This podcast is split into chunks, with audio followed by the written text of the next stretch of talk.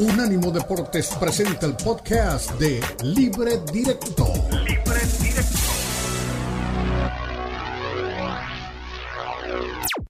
Directo. Libre Directo. La mezcla del análisis de los expertos del fútbol mexicano, el fútbol europeo y los desarrollos más relevantes del deporte a nivel mundial brindando un debate oportuno y animado con Ricardo Mayorga, Fernando Ceballos y Elizabeth Patiño. Esto es Libre Directo.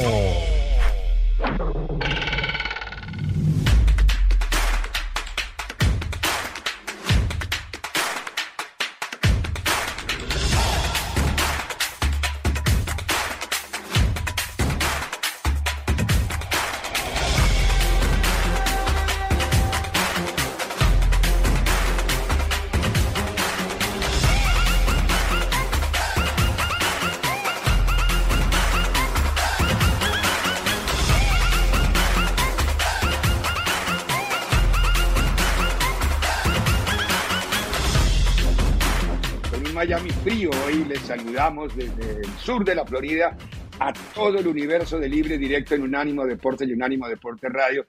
Y sobre todo hago mucho énfasis hoy en el tema de radio, porque lo adoptó la UNESCO en el 2011 y la aprobó las Naciones Unidas en el 2012.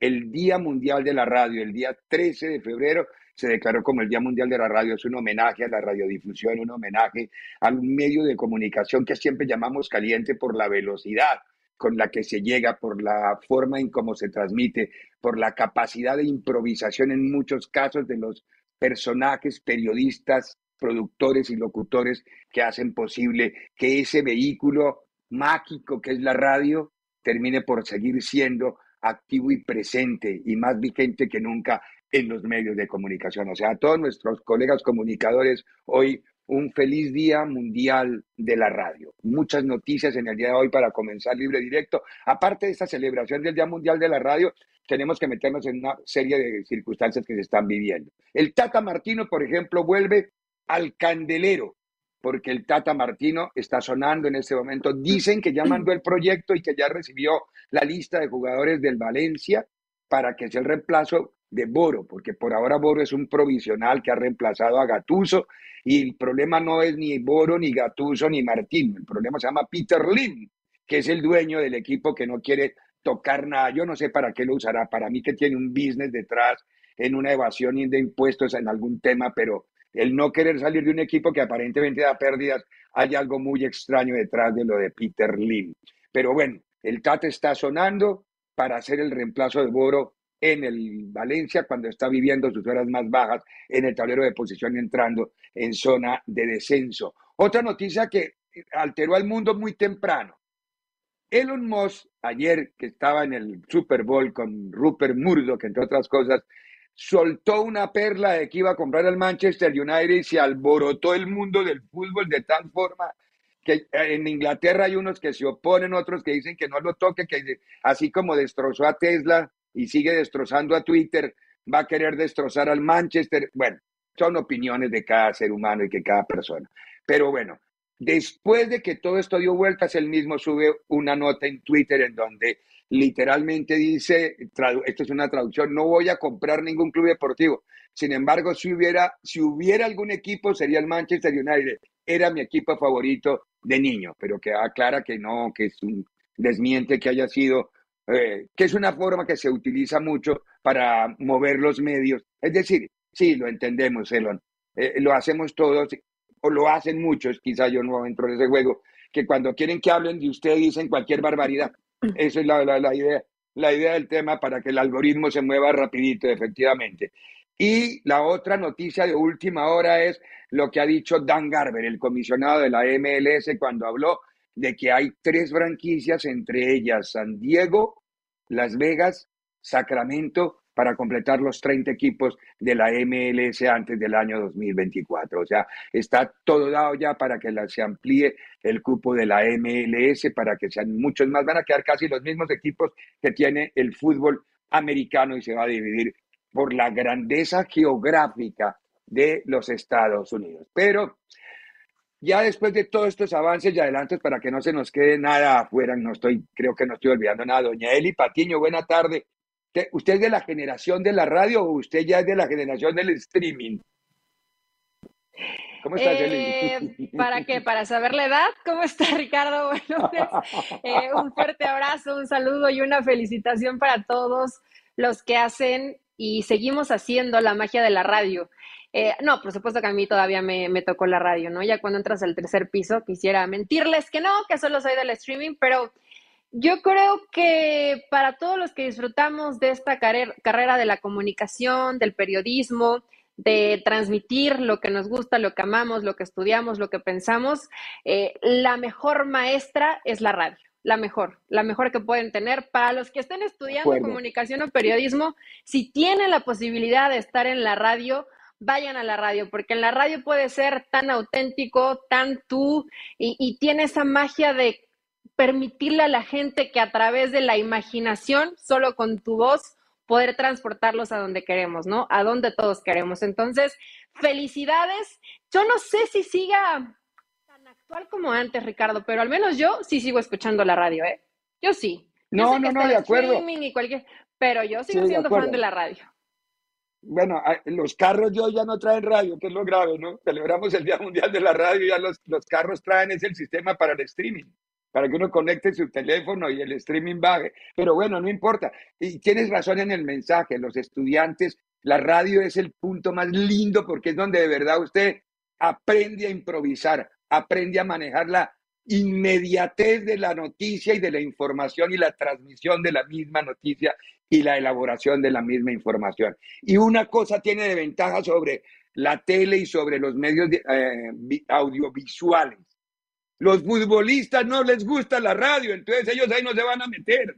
Ahí, no, a ellos no les gusta, sino que los vean. O es un medio que todavía lo puede aprovechar el periodista antes de que los futbolistas también se la tomen, porque es decir, como ahora eh, acaban de patear un balón en el vestidor y salen directamente graduados con, con, el cartón de comunicadores sociales de la universidad de no sé dónde, pero salen con ese cartón y tienen empleo inmediatamente. Pero aprovechemos y usemos el Día Mundial de la Radio para que sigamos usando un medio que todos los futbolistas no quieren usar, porque no es que no lo vayan a usar, es que todavía no se han dado cuenta que lo pueden usar. Entonces, mejor dejémoslo así. Y mejor metámonos a la Liga Mexicana. Don Daniel Borni, 29 goles se convirtieron en la jornada 6 de la Liga en México, que es un buen promedio ofensivo. Estamos hablando de 3.2 goles por partido. Eh, partidos atractivos, no, quizá no todos iguales de importantes, porque la, la, jornada comenzó desde el pasado día jueves y termina, terminó anoche. Ahí están los resultados de toda la, de toda la jornada. Eh, gran partido, por ejemplo, de Chivas, me gustó, Chivas mereció ganarle a Pachuca, lo lamento, él y jugaba Pachuca de local, pero fue más Chivas que Pachuca. Yo no sé si entró en depresión Almada por las noticias de la selección, pero bueno. Y el tablero de posiciones, no sé si tú compartas conmigo. Hay 12, los cuatro primeros no van a moverlos de ahí ya. Para mí esos son los cuatro primeros. Tigres, Monterrey o Monterrey, Tigres, Pachuca y América, y esos cuatro van a la liguilla desde ahora, se lo voy diciendo. Lo demás, peleen, pero esos cuatro para mí no se mueven. ¿O, piensas otra cosa, Eli? Mira, de los equipos regios yo creo que van a estar ahí, Ricardo, siendo protagonistas, tienen grandes planteles.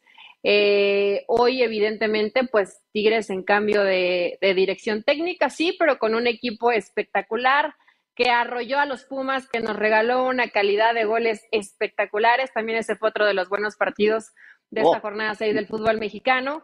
Eh, bastante interesante. Rayados, eh, a Rayados no le importa sufrir por momentos del partido, tiene esa gran calidad para también darle la vuelta. Al final sufre, pero los gana, que es lo importante, muy al estilo Bucetich. Y después hay que ver si Pachuca y América se mantienen, ¿no? En el tema de Pachuca, con algunas bajas importantes, sí, pero hay que decirlo, fue mejor Chivas. Un empate fue sabor a gloria para los Tuzos. Y después el América, que sigue con problemas defensivos terribles. Todo esto lo vamos a platicar más adelante, pero a mí me gustó la jornada. Me gustó, por ejemplo, Puebla, me gustó el partido de Toluca Cruz Azul, eh, en fin, creo que vamos viendo ya algunos equipos que van tomando como más formita, Ricardo, es que ya pasaron seis fechas, de pronto decimos, arrancó el torneo mexicano, ya a esta altura se comienzan a ver los que sí van a estar y también a despegar los que definitivamente no van a andar en el torneo. Son 17 jornadas, ya más de la tercera parte del torneo se despachó. Ya quedan dos terceras partes del torneo, o sea que es así de fácil. Lo que pasa es que este es el último que tiene la generosidad de mostrarnos 12 equipos todavía peleando, porque va a haber todavía repesca. En el siguiente ya se acabó la sinvergüenzura de la repesca. Y es más, yo hubiera querido que lo hubieran convertido en un hexagonal. Es decir, que fueran seis los que calificaran la tercera parte del torneo. Me, me, parece perfecto. Y si hubiera jugado una liguilla, como les gusta tanto a México, de todos contra todos. Son 10 partidos. Sí, en un hexagonal hubiera sido notable. Un, un, formato claro, interesante. Es un premio a los seis mejores. Es un premio a los seis mejores. que la liguilla se jugaba por grupos? Dividían grupo uno, grupo dos y luego se, se comenzaban los a dos enfrentar también ese, ese, formato también nos llegó a tocar. Pero igual, eh, ahí bueno, las, que ya es se que acabe, calzar, que ya se calzar acabe ocho el es repechaje, complicado. Ricardo. Sí, no, de acuerdo, eso Pero ya es que una, ya se es una el repechaje. Es es eh, mediocridad absoluta, mediocridad total. Y cuando hablamos de los que ya van a ser protagonistas y que nadie de ahí los va a mover, también hay situaciones complicadas como la de Mazatlán, como la de Necaxa, como la de Cruz Azul, que no sabemos qué va a pasar con el Potro Mm. Gutiérrez. Equipos que por más que intentan no pueden salir de ese fondo y los que son como animadores pero grises. Me refiero a equipos como San Luis, como Cholos, eh, como el mismo Puebla, que te dan una buena, tres malas y los ves ahí, ¿no? Tambaleándose durante el torneo, donde pueden haber sorpresas y meterse en el lugar 12 y dejar fuera el primero. Eso pasa en el fútbol mexicano. Esperemos que no Sí. se nos den este tipo de sorpresitas. Sí. A mí me había previsto Daniel Forni como a la, hace unas tres horas, me dijo, usted a las y 11 va a darle cambio al primer entrevistado y tenía toda la razón. Es que la- no, ni- ni- es un planteamiento, ni siquiera es una pregunta. Tigres con Tuca, Tigres con Piojo, Tigres con Coca, Tigres con Chima, tiene mucho plantel. A Tigres lo dirige Culebro y no pasa nada. Mire lo que dijo el Chima Ruiz después del partido. Actualmente apoya el equipo. No, bueno, la verdad que la respuesta de los muchachos fue muy buena. Eh, no esperaba menos de ellos porque tengo el conocimiento de todo el plantel, sé de lo que pueden dar. Y a pesar de que tuvimos solamente dos entrenamientos, tratamos de hacer puntos muy concretos en las cuestiones de, de dónde apretar, de un poquito de táctica fija. Y, y lo demás, pues es, es compromiso. Yo creo que el equipo está muy comprometido. Yo veo muchas ganas y mucha hambre de este plantel a ser campeón nuevamente. Y tenemos que ir paso a paso. De la gente que te puedo decir, mi agradecimiento total, siempre, siempre eh, he sabido lo que significa estar en Tigres, lo que significa la historia de este, de este equipo. Eh, me ha tocado estar en el inicio de toda esta historia de Sinergia Deportiva, lo dije la vez anterior, y, bueno, ahora afortunado de estar recogiendo estos, estos frutos de, de lo que es este equipo actual. Muy bien, muy bien el Chima Ruiz. A ver, el Chima se va a quedar como director técnico en propiedad, dígamelo en pocas palabras porque me están regañando por el tiempo. Eh, se va a quedar como técnico. Me da la sensación por las respuestas que dio que él cree que se va a quedar o, se va, o ya le dijeron que se va a quedar. Yo pensé que era un interinato.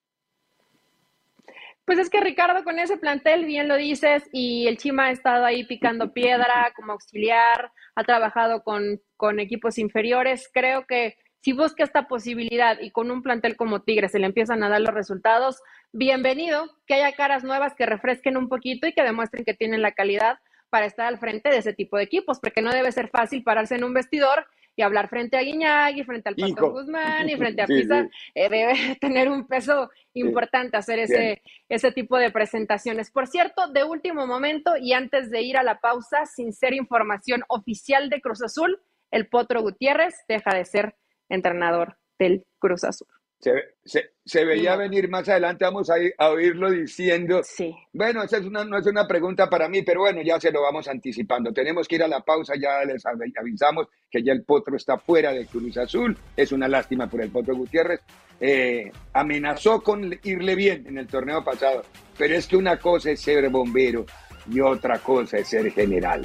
Eso sí cambia mucho la, la película. Pero bueno, a la vuelta de la pausa, hablando de generales, de cuatro soles, de charreteras, el Madrid, campeón del mundo, quinta vez, octavo título mundial, quinto en esta zona, más tres intercontinentales. Pausa y regresamos con Ancelotti. En breve continúa Libre Directo en Unánimo Deportes.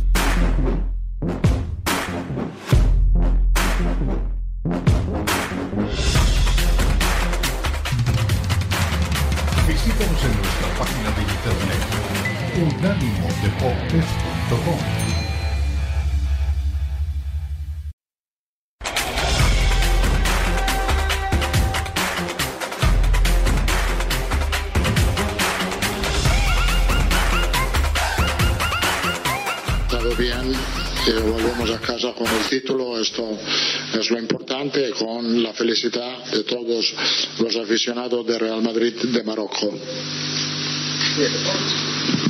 Hola Carlos, enhorabuena, José feliz día de marca. Otro título más, decías que el equipo iba hacia arriba y yo creo que, bueno, hoy se ha demostrado porque ha estado presionando hasta el final, ha habido errores atrás, pero hoy se ha visto un equipo muy, muy fresco, muy, con mucha capacidad de pelear y de buscar el gol.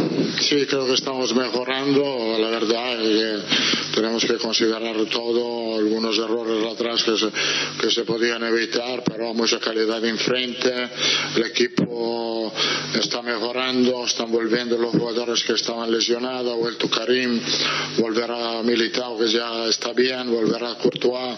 Yo creo que también este título nos da el impulso para preparar bien este final de temporada, que va a ser un final de temporada donde nosotros tenemos muchísima confianza todavía. The gentleman in blue. Hola, Carlos Martín de OK Diario. Primero, enhorabuena yo le quería preguntar por Fede Valverde. Hoy, hoy ha roto esa apuesta que hizo con, usted de los 10 goles. Y le quería preguntar cómo es importante que Valverde esté al nivel que le hemos visto ya en este Mundial de, de Clubes. Y cuando se ha acercado a usted, le ha dado el abrazo, no sé si nos puede decir lo que, lo que le ha dicho, imagino que no. No, lo agradecido porque así no tengo que romper mi carnet, porque ha llegado a 11. Eh, Federico ha pasado un momento difícil, eh, pero está volviendo poco a poco aporta mucho en todos los aspectos. Como he dicho, no es solo porque ha marcado dos goles, sino también la energía que mete en el campo. Si al lado izquierdo tenemos a Vinicio, tener al lado derecho Valverde con esta energía nos aporta mucho enfrente. Muy bien, campeón del mundo el Real Madrid en un partido que terminó por ser difícil en medio de todo. Parecía iba a ser fácil por momentos, pero lo explicó mucho mejor Ancelotti. El Madrid cuando tiene la pelota iba hacia adelante y está bien, es un equipo avasallador, pero atrás mete miedo. Ojo, el Madrid mete miedo. Y lo dijo ahorita Ancelotti, tenemos que corregir todavía errores defensivos. Sí, pero son groseros los errores defensivos del Madrid. Es decir, a mí me da mucha tristeza porque el, tipo se entrega a morir en cada partido. Para mí lo, lo de lo de lo de qué, lo de Rudiger. Rudiger. Me parece que no ha sido como el hombre para el Madrid, me parece. Ojalá yo termine equivocándome. Le pone mucho, es, decir, si es por corazón, por ganas, por sentimiento, qué bueno que esté en el Madrid. Pero a ver, el gol que le hace Vieto, no, no le pueden ganar la espalda con la comodidad que le ganaron la espalda. Eh, tres goles. Ah, bueno, es un jugador. Pero, pero más allá de eso, sí, Rudiger ha quedado a deber, no en el Mundial de Clubes. Creo que desde que llegó al Madrid le vemos un partido regular y la mayoría de ellos malos, con errores muy básicos, a veces de posicionamiento, a veces de perfil. Eh, son situaciones que un jugador a ese nivel no se puede dar el lujo de, equivocarse.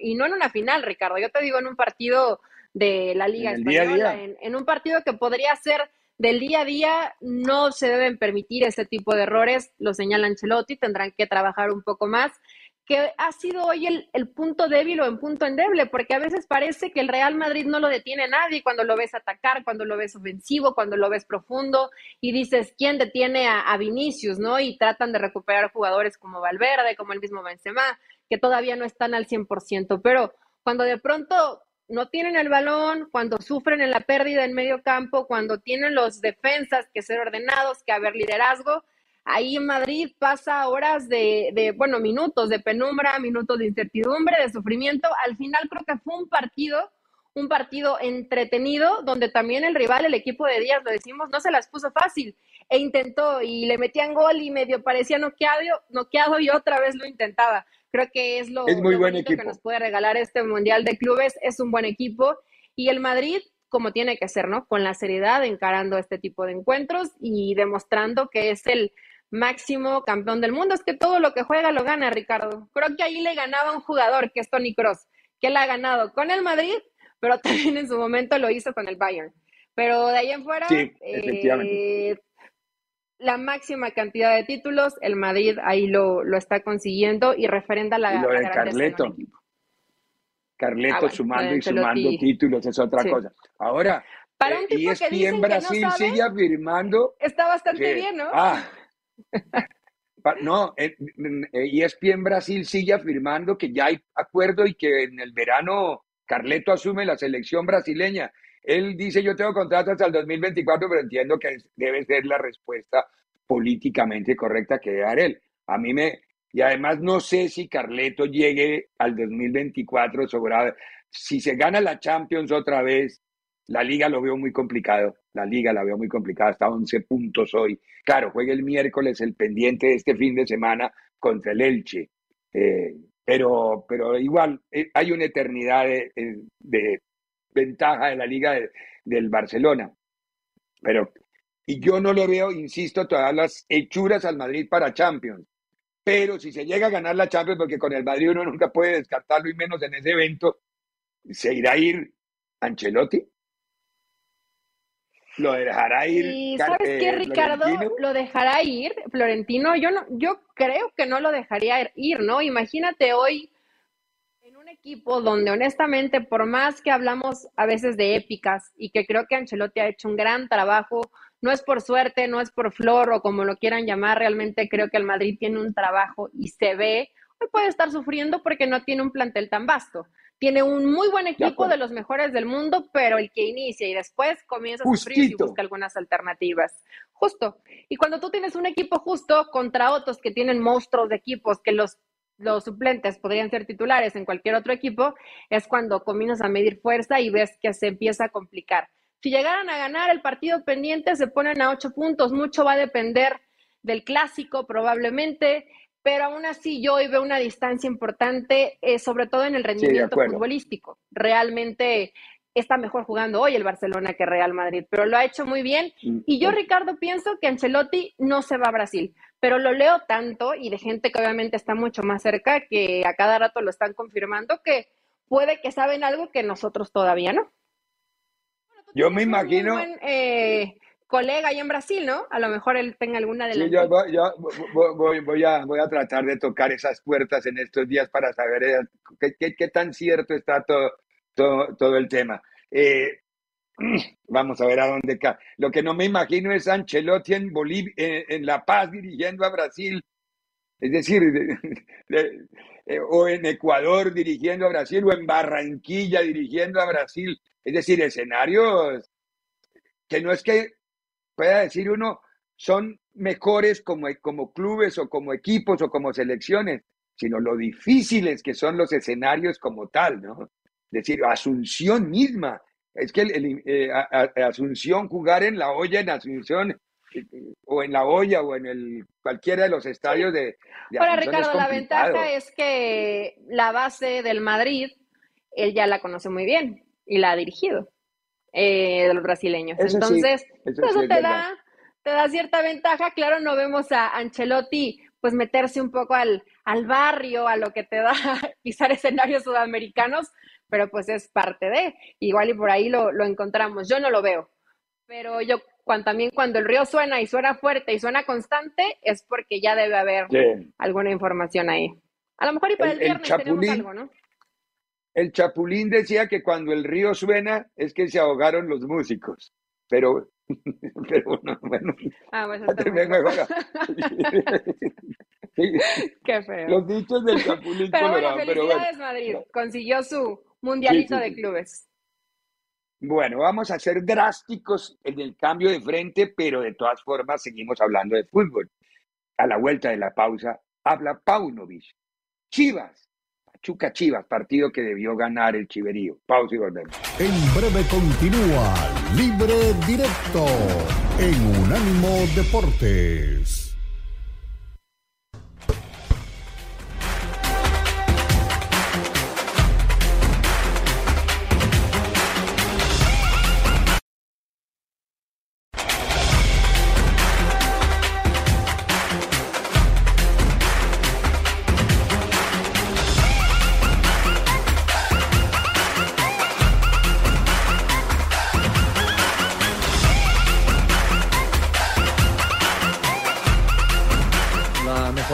En este partido, en el partidazo que hicimos hoy, pero no estamos contentos obviamente porque no, no nos llevamos eh, los tres puntos de aquí después de esta actuación.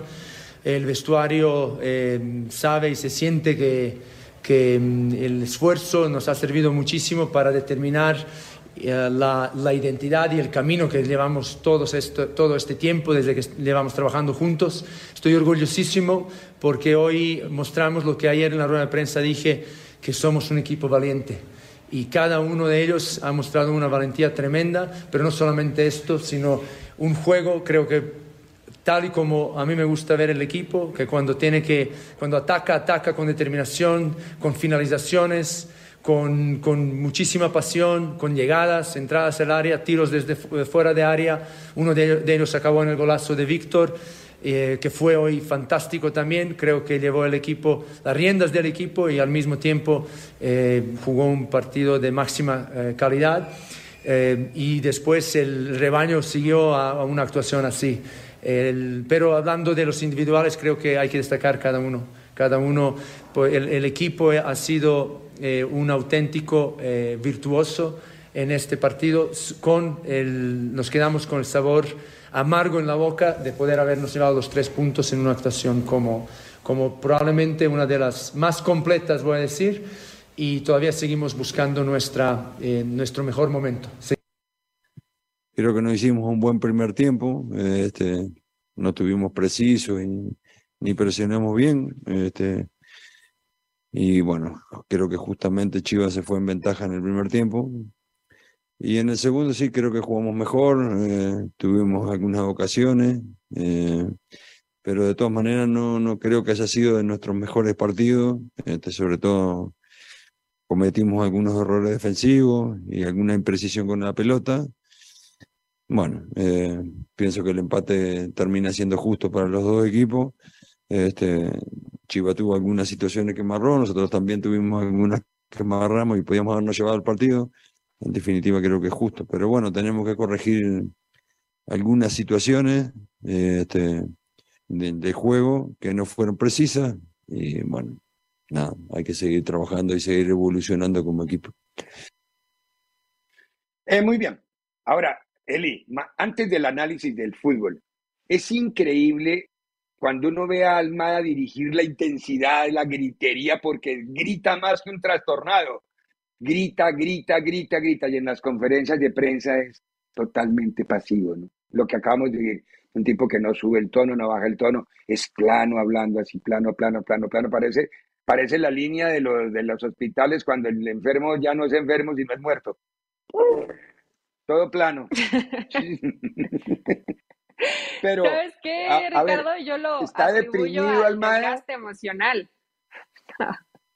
No, no, no mira, yo creo que sí te genera algún descontento, eh, frustración, como también ya lo dijo el pejito Miguel Herrera, que andaba calladito, pero ya otra vez se ah. desató. Dentro de esta pelea que tuvieron limpia de ganarse el lugar de la selección mexicana o disputa o cuando hay varios candidatos y tienen que seleccionar, pues evidentemente Almada tenía probablemente las ganas, la ilusión y eso siempre en el ánimo pues te va a pegar un poco. Eh, yo creo que Pachuca, a mí me dio la impresión que demeritó un poco al rival, ¿no? Digo, podemos jugar, había muchos mexicanos, 18 mexicanos cuando arrancó el, equipo, lo cual me parece. Hubo un momento que hubo 19, ¿no fue? ¿Fueron 19 o 18? ¿no? Yo me, eh, pues, bueno, según yo fueron 18, obviamente no hay que pero el chiste es que era, era muchos jugadores mexicanos, lo cual me parece positivo, pero fue mucho mejor Chivas. Pachuca errático en los pases, eh, sufriendo en el tema defensivo, sufriendo demasiado. Y Guadalajara, Ricardo, esto que dice Pau, ¿no? Y que es verdad y que me gustó mucho, que fue un equipo valiente. Cuando tú vas a jugar a la casa de Pachuca, de pronto tienes estas alternativas de, y si mejor me defiendo bien, porque si a Pachuca le juegas de tú a tú, puedes correr demasiado peligro, pero Chivas fue, propuso, buscó, y creo que al final le termina saliendo probablemente el mejor partido en cuanto a minutos jugados, el mejor que ha tenido Guadalajara en el torneo, porque contra Toluca solo tuvo una primera mitad buena y después se comenzó a dibujar ya en el segundo tiempo. Pero Chivas tuvo un buen partido contra Pachuca y a partir de ahí esperemos que sume, ¿no? Colectivamente creo que hay varios jugadores que terminan brillando, el Pocho Guzmán, el Piojo Alvarado, eh, Cisneros también son de los futbolistas que de pronto lo ves que intentan. Mozo, el Oso González, lamentablemente Nene Beltrán sale lastimado, pero también lo veía en un partido adecuado. Entonces, me gusta esta versión de Chivas y si le agregamos a Alexis Vega y al Cone Brizuela y a lo mejor a JJ Macías, esperando a ver cómo, cómo regresa ya después de mucho tiempo sin actividad, pues puede ser un equipo que compita mucho mejor, pero un equipo valiente y con buena propuesta siempre se va a agradecer, Ricardo. Y más de visitante, eh, Chivas es hijo, es hijo de, hijo de jugar fuera de casa, porque en su casa las cosas no le han salido, pero de visitante lo ha hecho bien. Pero esto, esto no es de ahora, corrígeme si estoy equivocado, pero desde que se construyó el nuevo estadio, desde que llegó el Akron a Chivas, no ha podido hacer de ese estadio su fortín. Es decir, Chivas no ha podido en el nuevo escenario ser el equipo que se esperaba que fuera o lo que era en el Jalisco. A mí esa parte, ahora, otro aspecto, a mí me está gustando Paunovic, me gusta la, propuesta de Paunovic. Eh, me pare, tiene una forma de hablar ahí a veces que, que trata, y yo creo que es un tema de interpretación del idioma, a veces se excede como en palabras, pero más allá de las palabras, lo que uno ve de este Chivas es un equipo que hay que darle tiempo no tiene más plantel, es decir, no va a estar dentro de los cuatro primeros, pero es un equipo que tiene, que tiene ya una idea futbolística mucho más clara. Hacía rato yo no veía un equipo de Chivas que supiera a lo que quería jugar siempre. Y, gana más afuera que adentro, está, tienes toda la razón. En casa eso es un sepulcro, afuera es una fiesta.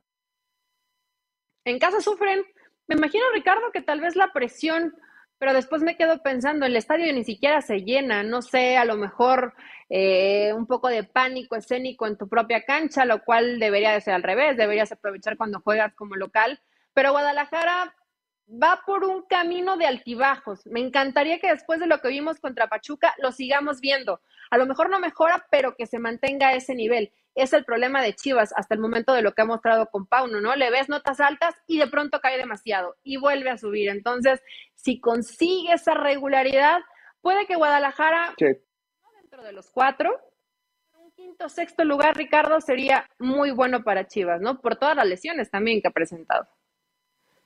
Muy bien. Tenemos que ir a la pausa. A la vuelta de la pausa vamos a oír al ex técnico de Cruz Azul, cuando todavía no sabía que iba a ser ex técnico, pero ya tenía un tufillo, porque la, es justamente a la respuesta de decir, tenía temor por su lugar la primera respuesta que va a dar. Vamos a ir a, Raúl Gutiérrez y de paso también escuchamos a Nacho Ambriz, porque fue ese partido el que le puso el clavo al ataúd justamente del Potrico Gutiérrez. Pausa y volvemos con Cruz Azul Toluca. Toluca Continúa libre directo en Unánimo Deportes.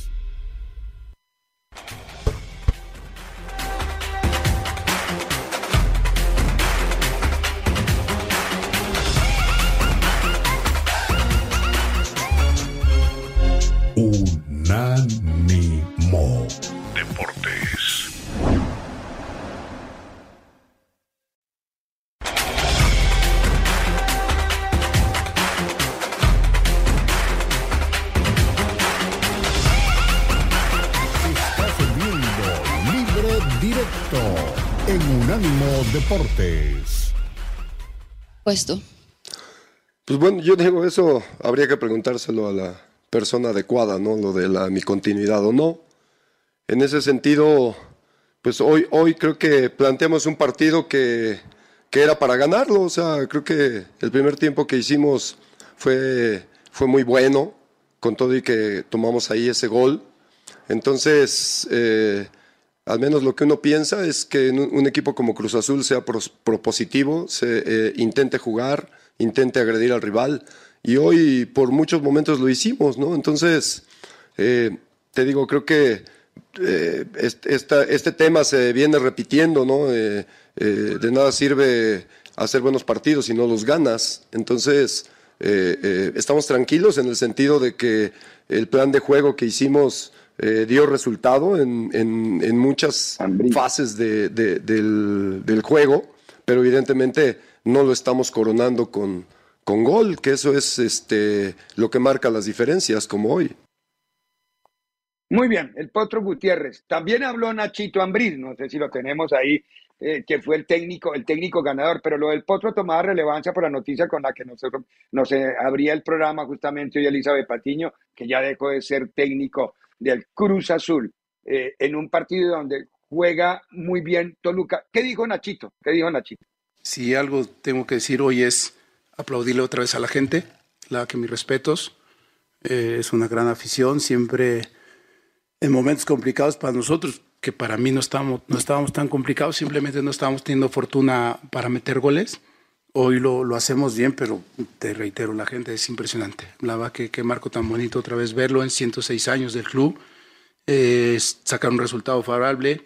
Eh, creo que los primeros, y, que serán 10, 15 minutos, ellos tuvieron sus posibilidades de, no, no, les, no les encontrábamos cómo taparlos, pero creo que después del gol el equipo reaccionó bastante bien. Hacemos un casi a finalizar los últimos 15 minutos, buenos 15 minutos, un gran segundo tiempo que nos permite sacar un buen resultado para nosotros y para los 106 años del club. Muy bien, ahí estaba Nachito Ambriz. Otro que también pudo haber entrado en estado de depresión, ¿no? Es decir, Ambriz, Almada, bueno, no, eran los tres que estaban ahí peleando o con alguna posibilidad desde los medios porque yo creo, otra vez volviendo al mismo tema, Eli, nos metieron el dedo a la boca y eso lo tenían decidido hacía rato, ¿no? Nos pegaron una tocada de cola, pero de esas monumentales, ¿no? que cuesta trabajo reconocer, pero que después uno se ríe. Pero sabes qué, Ricardo, fue parte de, de pronto la necesidad de todo mundo eh, de querer tener la primicia, ¿no? Y de que la fuente... Síndrome de periodista loco. Y, y, eso te empieza a rebasar porque la, ninguna fuente era real. Al final creo que a Diego Coca no lo dijo nadie, ¿no?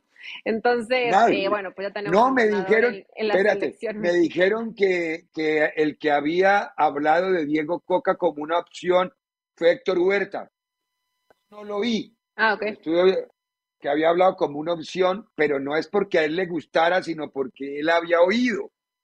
Entonces dije, ah, bueno, si es así, tiene una fuente pues, más, más importante que la fuente de Trevi. tiene una fuente importante y, y, supo. Pero bueno, Ricardo, en el tema del potro, que ya lo mencionábamos, hasta hace tres minutos Cruz Azul todavía no lo hace oficial en su cuenta. Tuvieron su reunión hoy con el Potro Gutiérrez. El Potro salió, salió sin dar entrevistas. Al parecer ya fue destituido. Ya le avisaron que no continúa más con Cruz Azul. Y en este partido donde comienza ganando precisamente eh, el ex equipo del Potro, pero no me gusta cargarle las, las pulgas hoy a, a, Gutiérrez, ¿no? Que ya está fuera y es muy fácil y siempre señalar al entrenador puede ser lo más sencillo. Pero sacó a Rotondi, que en el momento en que lo saca seguía siendo de, su mejor, eh, de, lo mejor que tenía en la cancha. Y después, en una situación medio improvisada, de meter a muchos delanteros desordenando completamente al equipo. Y esto no es la primera vez que lo hace el Potro con Cruz Azul. Entonces, Ricardo, lamentablemente no tienes el plantel necesario. Los refuerzos llegaron tarde y no son refuerzos para Cruz Azul. Y el problema de siempre que haya la interna, un vestuario roto donde no todos quieren que las cosas salgan bien con Cruz Azul, la crónica de una muerte anunciada para el Potro Gutiérrez y ahora, ¿quién va a poder ayudar a este Cruz Azul? Ojo que no es el entrenador. Podrán pasar por ahí 10 más y los problemas van a seguir siendo los mismos. Eso es verdad, eso es verdad. Han hablado mucho de que está muy cerca Paco Palencia, pero es también rumoreo de pasillo. Y después de lo que nos pasó con Coca. Mejor ni nos alocamos. Hace, ratito leí que el Chepo de la Torre es otra alternativa. Entonces, ah, bueno, técnico de resultados, está bien, sí, es que eso es válido. Tenemos que ir a la pausa porque se nos vino la pausa de la hora. A la vuelta de la pausa arrancamos con el Tano Ortiz. América logró vencer a Necaxa. Ya regresamos. En breve continúa Libre Directo en Unánimo Deportes. Este fue el podcast de Libre Directo, una producción de Unánimo Deportes.